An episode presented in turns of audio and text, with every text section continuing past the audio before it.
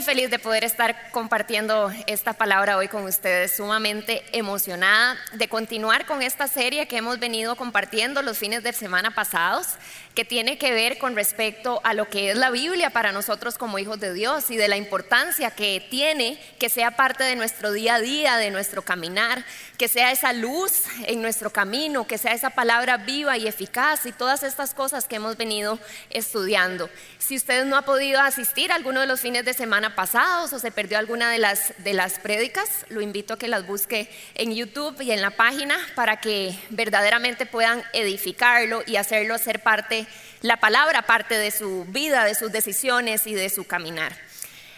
Les voy a dar un ejemplo que me ponía a pensar cuando eh, pensaba en esta parte como de la importancia de la Biblia para nosotros los hijos de Dios.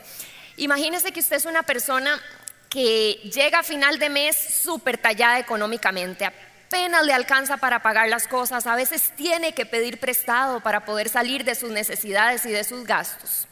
Y llego yo y le doy una tarjeta de débito con un millón de dólares y le digo, tome, se la regalo, es suya.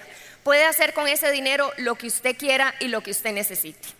Sería muy raro que usted con la necesidad y la insuficiencia que tiene económica en ese momento agarrara la tarjeta y la metiera abajo del colchón, la dejara en una gaveta y siguiera su vida con la escasez y la necesidad que está teniendo. O que a pesar de que usted anda la tarjeta en la billetera, cuando tiene que ir a comprar algo, en lugar de ir al cajero y sacar la platita y comprarlo, siguiera pidiendo prestado. Y me ponía a pensar que muchas veces nosotros somos así con la palabra de Dios. Sabemos que en nuestra humanidad hay insuficiencia, hay necesidad, necesitamos ese contacto con nuestro Creador, con nuestro papá, necesitamos esa sabiduría. Sin embargo, seguimos caminando por la vida utilizando nuestros propios recursos, nuestras estrategias, lo que otras personas puedan darnos. Y se nos olvida utilizar y sacar esa riqueza y ese tesoro que en la palabra nos ha sido dejada y nos ha sido dada. Así que no seamos así, no seamos necios. Sabemos que ahí tenemos lo que nuestra alma necesita. Utilicémosla, creámosla, vivámosla. Y como hemos venido conversando, la Biblia es el bestseller por excelencia. Es un libro del libro más vendido por los años y los años. Y una de las características que podríamos decir de este libro es que es una historia de amor. Y es un poco lo que vamos a estar conversando hoy. La Biblia es una historia de amor de principio a fin. La Biblia es una historia que Dios decidió escribir para amarnos para su gloria. Y eso es lo que vamos a ver. ¿De qué se trata esta historia?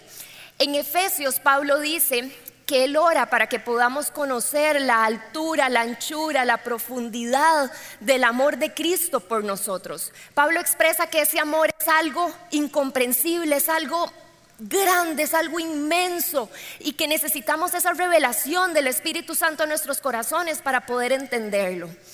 Lo que pasa es que muchas veces, o muchas veces no, siempre, para poder entender verdaderamente esta magnitud del amor y de la gracia de Cristo, tenemos que empezar por entender y recordar de dónde ustedes y yo fuimos rescatados porque nos va a costar mucho entender la magnitud del amor de Dios y su gracia si se nos olvida y pasamos por alto lo que ustedes y yo verdaderamente merecíamos. Entonces, vamos a empezar recorriendo esta historia y sus comienzos. Esta historia de amor empieza en el jardín del Edén, un poco lo que Alex estuvo conversando con nosotros la semana pasada. Ese momento donde Dios crea al hombre a su imagen y semejanza, lo hace señorear de todo lo que había en el huerto, le da su ayuda idónea y además de esto podían tener una comunión perfecta con Él. Podían estar en comunión, podían compartir, podían hablar, podían estar juntos. Pero eh, a partir de todo eso que Dios les da y les provee, le da, les le da a Adán una instrucción que la vamos a repasar, que está en Génesis 2, del 15 al 17, que dice lo siguiente. Dios el Señor tomó al hombre y lo puso en el jardín del Edén para que lo cultivara y lo cuidara. Y mandó Jehová Dios al hombre diciendo, de todo árbol del huerto podrás comer, pero del árbol del conocimiento del bien y del mal no comerás, porque el día que de él comas ciertamente morirás. Dios les da libertad para todo, les provee en todo y les da una única instrucción de algo que no hacer. Pero conocemos la historia y sabemos cómo en Génesis 3 llega la serpiente y tienta a Eva y le dice que coma del fruto. Y Eva desobedece, come del fruto. Y bueno, todo un poco lo que conversábamos y Alex nos contaba la vez pasada. A partir de ese momento, el pecado entra a la humanidad. A partir de ese momento, ustedes y yo quedamos despojados de la gloria de Dios, quedamos separados de Él. Esa comunión íntima que tenían Adán y Eva con el Creador, en ese momento es arrancada y es quitada de nosotros lo que venía más adelante. Romanos 3:23 dice que todos pecaron y están destituidos de la gloria de Dios. Esto nos incluye a nosotros. Nosotros somos pecadores y un pecador está destituido de la gloria de Dios, porque uno de los atributos de Dios es que Él es santo y en su presencia no puede haber pecado. Entonces, en el momento en el que entra la desobediencia, quedamos destituidos y separados de la gloria de Dios. Quedamos en desesperanza, quedamos en muerte espiritual. Y un día he escuchado varias veces cómo la gente dice, ay, qué chapas Adán y Eva, o sea, era una sola instrucción, ¿cómo no van a haber podido seguir una instrucción con todo lo otro que tenían al frente? ¿Verdad? ¿Por qué les habrá costado tanto? Pero leía un artículo que decía, el autor, cuando veo la cantidad de veces que escojo lo contrario a lo que le da la gloria a Dios, que escojo el orgullo, o que pongo lo demás por encima de Él, me doy cuenta que yo también hubiera comido de ese fruto. Posiblemente si ustedes y yo hubiéramos estado ahí, también hubiéramos comido de ese fruto, también hubiéramos desobedecido. Entonces, a partir de este momento en el que se desobedece, quedamos destituidos y separados de la gloria de Dios, del único que podía darnos vida, del único que podía darnos esperanza. Y hasta ahí lo que ustedes y yo merecemos es la muerte es la desesperanza, es la separación de su gloria. Y en Romanos 6:23 la primera parte dice que la paga del pecado es la muerte. La paga del pecado es la muerte. Esto quiere decir que, como decía el primero de Romanos que leímos, que todos hemos pecado y estamos destituidos de la gloria de Dios. Y si todos hemos pecado, quiere decir que lo que nosotros merecemos es la muerte, porque la paga del pecado es muerte. Este es un tema que no nos encanta oír y que a veces nos cuesta un poco como tragar, ¿verdad? Dice, mejor hablemos de otra cosa como más bonita. Lo que pasa es que si no entramos aquí y si no recordamos que todos hemos pecado y que la paga del pecado es la muerte, ¿cómo después vamos a celebrar, agradecer y apropiarnos de lo que sigue en esta historia de amor? La historia continúa. Dios dice, ok, em, desobedecieron, pero bueno, continuemos esta historia. Y me ponía a pensar que Dios podría haber, haberle aplicado al hombre en ese momento la famosísima ley del hielo, que a veces muchos aplican cuando una persona, ¿verdad?, les hace una conchada o les hace algo que no les gusta y dice, ay, no, ni me hable, no quiero ni siquiera que me vuelva a hablar. Dios podría haber dicho, la verdad, yo hice mi parte, les di la instrucción, les di la provisión, que ahora vean a ver cómo se la juegan y cómo sobreviven. Pero yo ya no me voy a meter con ellos. Pero Dios en su infinita misericordia empieza a hacer un plan. Pero Dios es justo. Y si Dios dijo que la paga del pecado era la muerte, significaba que si iba a haber un proceso y un plan de redención, alguien iba a tener que morir. El detalle es que para esa muerte solamente había un candidato. No habían más personas que podrían haber cumplido el rol de morir para poder pagar el pecado de la humanidad. Porque necesitaba que fuera una persona 100% Dios y 100% hombre. Tenía que ser alguien que pudiera cumplir con los estándares de santidad de Dios. Tenía que ser alguien que pudiera, vamos a ver, un pecador no podía salvar otro pecador solamente había un candidato. Y es lo que leemos en Filipenses 2, se los voy a leer, que dice que Jesús, siendo en forma de Dios, no estimó el ser igual a Dios como cosa que aferrarse, sino que se despojó a sí mismo, tomó la forma de siervo y se hizo semejante a los hombres. Más aún, hallándose en la condición de hombre, se humilló a sí mismo, haciéndose obediente hasta la muerte y muerte de cruz. Jesús se incomoda, Jesús se despoja, Jesús se humilla, es obediente y muere por ustedes y por mí. Él era el único candidato para poder pagar el precio de nuestro pecado y de nuestra desobediencia y de esa forma poder ser justificados delante del Padre. Jesús nace de una mujer, vive cumpliendo este estándar de santidad de Dios, muere en nuestro lugar y como cantábamos ahora, resucita al tercer día, venciendo la muerte y el pecado de una vez y para siempre. Y hoy reina y está sentado a la diestra del Padre y le ha sido dado un nombre que es sobre todo nombre. En Hebreos 12.2 dice que Jesús, por el gozo que sabía que venía, soportó la cruz soportó la vergüenza y soportó la humillación. Pero hay algo impresionante que yo no sé si lo, lo hemos pensado. Muchas veces cuando pensamos en la muerte de Jesús y pensamos en ese momento donde tal vez él estaba en Getsemaní y lloraba en aquella agonía delante del Padre diciéndole, Señor, si puedes, pasa de mí esta copa, ¿verdad? Para no tener que ir y morir. Pensamos tal vez que lo que pasaba por la mente de Jesús eran los clavos, eran los azotes, era la corona de espinas, era la humillación y la vergüenza que estaba a punto de pasar.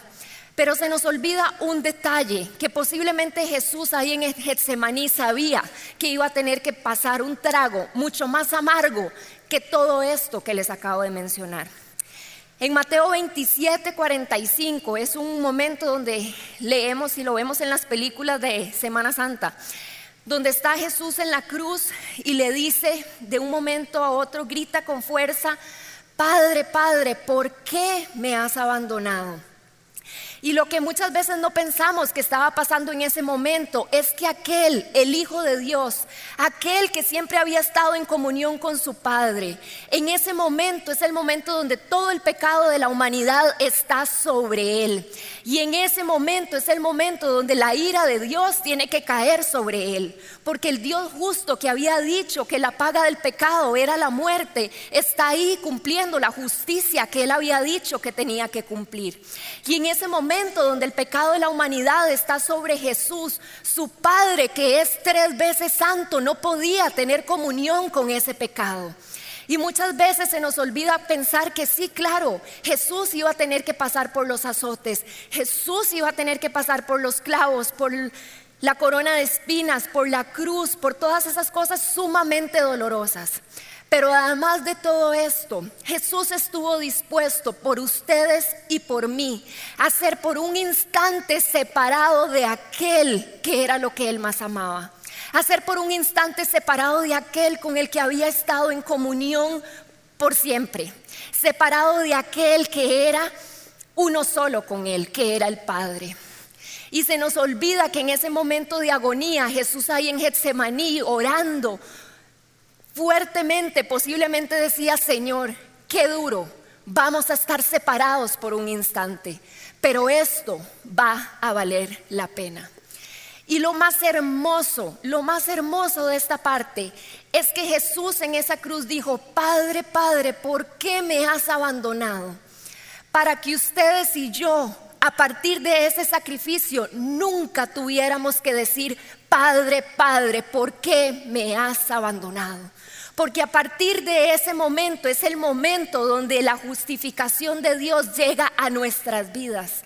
Porque a partir de ese momento es el momento donde Dios dice, cuando nos ve a ustedes y a mí, son justos son justos, tengo nuevamente comunión con ellos, nada va a poder separarlos de mi amor, porque cuando nos ve después de que habíamos estado completamente destituidos de su gloria, dice, pueden venir y tener parte conmigo, porque el sacrificio de mi hijo fue perfecto, fue completo y fue suficiente.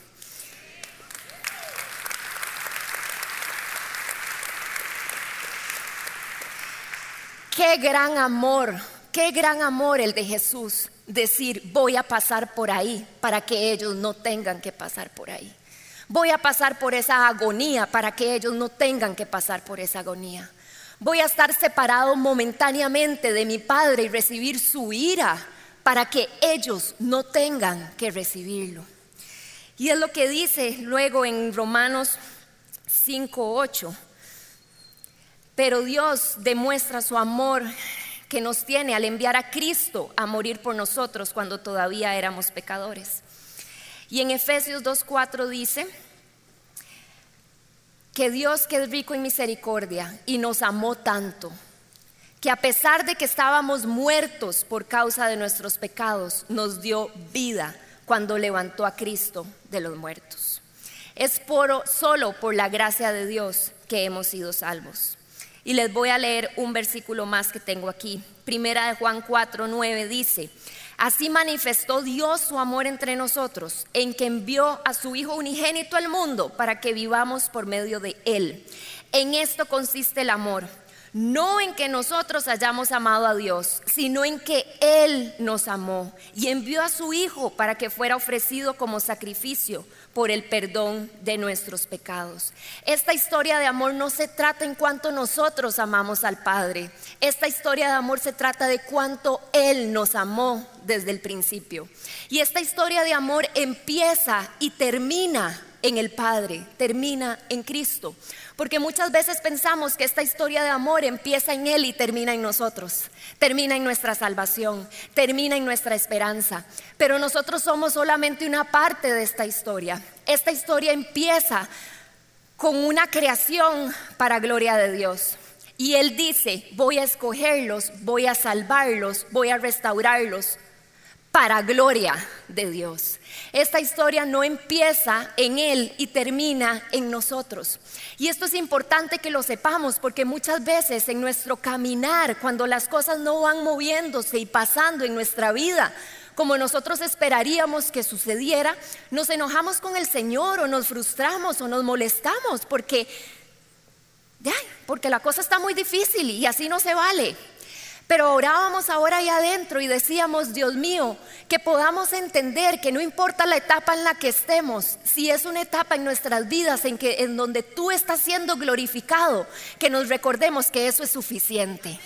Porque ustedes y yo no fuimos creados para que nosotros estemos cómodos y felices y, y plenos de un montón de cosas materiales, etcétera sino porque será que tanta gente allá afuera tiene de todo y más, pero siguen estando incompletos y siguen estando vacíos. Ustedes y yo fuimos creados y escogidos para que la gloria de Dios sea manifestada sobre nuestra vida.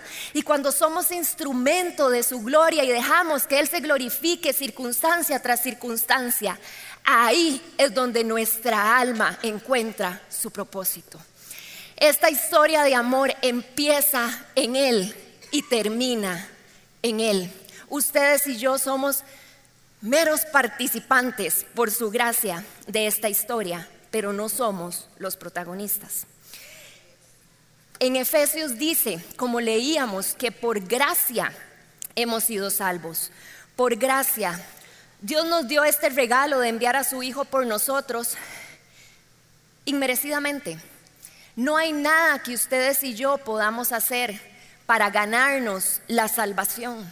No importa qué tan buenos seamos, no importa qué tan bien tratemos a la gente, eso va a honrar al Señor y le va a traer gloria, pero lo que ustedes y yo hagamos no compra nuestra salvación, porque todos habíamos sido pecadores, todos somos pecadores y la paga del pecado es la muerte, punto. No hay ninguna otra forma de comprar ese castigo. Pero el Señor dijo por gracia, un regalo inmerecido, por fe. Cuando ellos creen en mi sacrificio, entonces son salvos, tienen parte conmigo.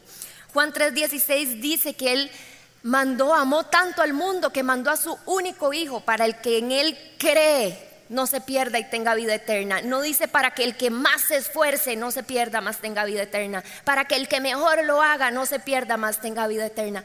Para que el que en Él cree y yo esto también veo una parte enorme en el amor de Dios por nosotros. Porque Dios podría haber dicho, la verdad es que bueno, está bien, voy a mandar a mi hijo a morir por ellos, pero de ahí los voy a mandar ahí a matarse y el que sobreviva es al que le doy el sacrificio de mi hijo. No sé cuántos han visto esta película, Los Juegos del Hambre. Es una película, bueno, un poco vieja, pero em, se trata de que agarran personas de un montón de barrios, ¿verdad? Y los van a tirar a un bosque y les dicen ahí, les ponen un montón de pruebas y los ponen a matarse entre ellos y al final el que gana y sobrevive se lleva no sé qué, que no me acuerdo. Pero Dios podría haber dicho, de ahí está bien, voy a mandar a mi hijo a morir. Y la verdad que vayan, se maten, el más fuerte y el que sobreviva, muy bien, el sacrificio de mi hijo va sobre él. De los debilitos y los enfermitos y los, ¿verdad? Los de menos fuertecitos, hasta ahí hubiéramos quedado. O Dios podría haber dicho, el que es perfecto en su forma de andar y en su forma de caminar, a ese es al que le voy a hacer que el sacrificio de Cristo sea vivo sobre él. Pero el Señor dijo, este poco no pueden hacer nada. No hay nada que vayan a poder hacer para verdaderamente recibir mi salvación. Mi Hijo es suficiente, Él es suficiente. No necesito nada más de ellos que solamente crean en Él, mi Hijo, y en mí, que lo envié a morir por cada uno de ellos.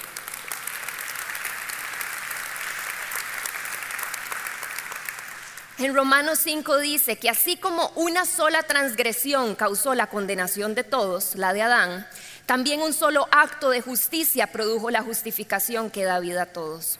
Porque así como por la desobediencia de uno solo muchos fueron constituidos pecadores, también por la obediencia de uno solo muchos serán constituidos justos. Gracias a la obediencia de Cristo, ustedes y yo somos hoy justos.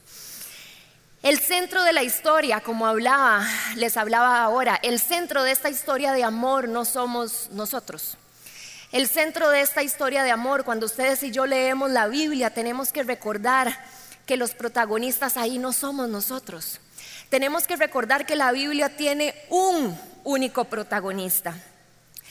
La Biblia no es una serie de historias desconectadas, ¿verdad? Uno lee de pronto la historia de José y la historia de Ruth y la historia de aquel, ¿verdad? Y uno dice, qué belleza todo lo que aprendo de esa historia. Claro que sí.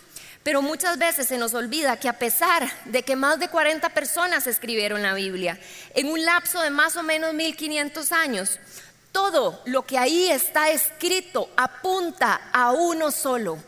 Todo apunta a Jesús desde Génesis hasta Apocalipsis. Que aunque nosotros cuando leamos Deuteronomio y leamos Levítico, no veamos el nombre de Jesús ahí escrito o la frase y Jesús dijo, no podemos pasar por alto que lo que ahí fue escrito tenía el propósito de apuntar a la obra perfecta que Cristo iba a venir a hacer por cada uno de nosotros. Aprendamos a leer la Biblia y cuando la verdad la estudiamos, buscar en cada uno de los pasajes y las historias, ¿a dónde encuentro a Jesús aquí? ¿A dónde me apunta este pasaje hacia el sacrificio que Cristo iba a venir a hacer? Quiero compartir con respecto a esto un texto, me pareció chivísima que me encontré si usted es una persona que apenas está empezando a leer la Biblia, tal vez no vas a entender mucho de lo que voy a expresar, pero bueno, te puede quedar ahí una espinita de estudiar un poco más. Y sé que los que llevan años estudiando, pues me van a entender. Dice lo siguiente, la Biblia es una narrativa que cada historia y cada personaje señala a una persona que es más grande. La historia de Adán y Eva no se trata solo del primer hombre y la primera mujer hay un mejor y verdadero Adán, que pasó la prueba en el huerto y cuya obediencia se nos confiere. ¿Quién era él? Jesús. Hay un mejor y verdadero Abraham, quien contestó el llamado de Dios para dejar todo lo cómodo y familiar y salir al vacío a crear un nuevo pueblo de Dios. Hay un mejor y verdadero Isaac, el hijo de la risa, de gracia, que no solo fue ofrecido por su padre en el monte, sino que verdaderamente fue sacrificado por nosotros. Hay un mejor y verdadero José, quien a la diestra del rey perdona a los que le traicionaron y vendieron y usa su nuevo poder para salvarlos. Wow. Hay un mejor y verdadero Moisés, quien se pone en la brecha entre el pueblo y el Señor y es mediador de un nuevo pacto. Hay un mejor y verdadero David, cuya victoria se convierte en la victoria del pueblo, aunque ellos mismos ni siquiera levantaron una piedra. Hay un mejor y verdadero cordero, inocente, perfecto, indefenso, inmolado, para que pasara de largo el ángel de la muerte. La Biblia no es una serie de historias desconectadas, es una sola narrativa que nos señala a una persona. ¿A quién? A Jesús. Wow, hasta se me para el pelo cuando leo todos esos ejemplos de cuántas veces hemos leído esas historias y hemos pasado por alto, que eran personajes y fueron historias que Dios permitió y nos dejó ahí escritas para que nos recordaran que iba a haber un mejor y verdadero Moisés, Abraham, Job, Boaz, etcétera, etcétera, etcétera todas las personas que podríamos encontrar, las historias que podríamos encontrar en la Biblia, los relatos, terminan indicándonos la cruz de Cristo. Qué historia de amor. Y todo esto que acabamos de hablar tiene un nombre. Esto que acabamos de hablar se llama el Evangelio de Jesucristo. Nuestra condición humana como pecadores el plan de redención de nuestro Padre, la obra perfecta de Cristo en la cruz, y ahí no terminó, porque en el momento en el que ustedes y yo creemos en que Cristo murió y resucitó al tercer día y hoy está reinando, el Espíritu Santo viene sobre nosotros y empieza a trabajar una obra de de moldeo, de transformación, de santidad delante de nuestro Padre. Y empieza a ser que empecemos a tener un fruto diferente. Y nos empieza a traer la revelación divina y hermosa de lo que veníamos conversando, de que estamos por aquí de forma pasajera con un objetivo, glorificar al Padre pero que nuestra vida no termina aquí, porque la paga del pecado era la muerte, pero la dádiva de Dios es la vida eterna en Cristo Jesús. Entonces pasamos por aquí de forma transitoria, glorificando al Padre en cada una de nuestras etapas, para saber que lo que viene después es poder encontrarnos con Él cara a cara, glorificarlo, bendecirlo, exaltarlo y vivir nuestra eternidad con Él. El Evangelio de Jesucristo, esto que acabamos de hablar, no es algo que deberíamos solamente de hablar en Semana Santa o en nuestras devocionales y lecturas, ¿verdad? Es como, ay, qué bonito el tema de Semana Santa. Este es el tema de todos los días. Esta es nuestra base, esta es nuestra fe. En esto vivimos, nos movemos y respiramos para que, como decía Pablo, que para nosotros el vivir sea Cristo, ese sacrificio, esa cruz, esa perfección y el morir sea ganancia. Que nosotros, nuestro tesoro sea Cristo y lo demás sea basura. Sin embargo, muchos, sé que muchos de ustedes habían escuchado esta historia desde hace todos los años del mundo y podrían tal vez haberla contado y explicado muchísimo mejor que yo. Pero el asunto no es cuántas veces hemos oído del jardín del Edén, del sacrificio de Jesús, de la resurrección. El asunto es, lo estamos viviendo. Estamos verdaderamente caminando en esa gratitud, en ese agradecimiento por esa misericordia y esa gracia que nos alcanzó? ¿O estamos simplemente siendo ahí partícipes de una comunión con Dios y se nos ha olvidado que eso ustedes y yo en el principio ni siquiera lo merecíamos? El Evangelio de Jesucristo tiene que ser lo que vivimos todos los días de nuestra vida todos los días de nuestra vida. Veía un documental hace unos días que me impactó mucho. Era de un, bueno, había una parte que hablaba de un musulmán que llegó a conocer de Jesús. Y él decía que antes de conocer de Jesús, cada vez que hablaba con un cristiano, él no sabía, le parecía como que los cristianos no sabían por qué creían lo que creían ¿verdad? Como que él les preguntaba y les decía y como que no sabían mucho explicarle por qué es que creían en Cristo y por qué es que Cristo era importante. Y este hombre decía, y además no compartían el Evangelio conmigo. Yo no entendí por qué, vamos a ver, dice, concluí que si no compartían el Evangelio conmigo, era porque posiblemente no creían que el Evangelio fuera cierto o no les importaba que yo no fuera salvo. Y cuando yo vi esto me impactó tanto porque yo dije, Señor, si nosotros caminamos creyendo que solo a través tuyo llegamos al Padre, si nosotros caminamos creyendo que la paga del pecado era la muerte y que todos hemos pecado, ¿por qué es que no hablamos de tu evangelio? ¿Por qué es que no andamos diciéndole a las personas que necesitan de Cristo? ¿Por qué nos cuesta tanto verdaderamente compartir esta verdad y esto que sé que mientras yo iba hablando, ustedes en sus corazones decían, sí, así es, lo he entendido, lo he creído, lo estoy viviendo. Pero ¿sabe qué? Hay muchos ahí afuera que todavía no lo han entendido, no lo han recibido y no lo están viviendo. Y es que el detalle es que la consecuencia no es cualquiera. Usted está aquí por la gracia de Dios. Usted está aquí porque Él ha permitido que usted lo conozca y que usted crea y viva este sacrificio. El detalle es que la consecuencia de las personas que estén ahí afuera, que no hayan escuchado este Evangelio, es una eternidad sin Dios. No se trata de este mundo. No se trata de, ay, no, no han conocido a Dios, pero les va tan bien y están tan felices y tienen un trabajo tan divino. Que bueno, todo bien. Y son tan buenas personas. No es por obras nuestra salvación, es por la obra que Cristo hizo en la cruz.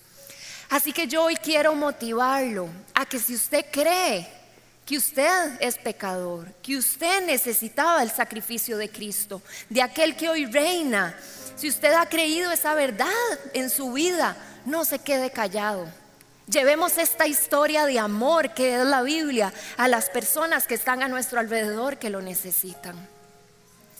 Y si tal vez es la primera vez que usted escucha esta historia, yo quiero decirle, esta historia cambia vidas. Esta historia es verdad, porque este del que estamos hablando, que murió, hoy está vivo, hoy reina y además nos ha dado el regalo de poder relacionarnos con Él como un Dios de amor, como un papá, como un ser cercano, que cuida de nosotros, que cuida de nuestras necesidades, que tiene nuestra historia escrita en su libro. Esta es una historia que aunque usted tal vez no la termine completamente de entender, pídale al Espíritu Santo que la termine de revelar a su corazón. Porque es una historia que nos da una nueva identidad, es una historia que nos da un nuevo propósito, es una historia que nos ubica y nos recuerda que usted y yo fuimos rescatados y que hoy tenemos algo que no merecíamos y no hay mayor amor que este. Es una historia que nos recuerda que usted y yo somos por gracia personajes parte de esta historia, pero que hay un mayor protagonista que puede hacer las cosas muchísimo mejor que ustedes y yo. Esperamos que esta enseñanza haya sido de gran bendición para tu vida. Nos encantaría que hagas clic con nosotros, así que te invitamos a suscribirte en nuestro canal. Además, si tu vida ha sido impactada a través de la Como, nos gustaría muchísimo que nos escribas un mensaje privado a través de nuestras redes sociales. Nos vemos en la Como.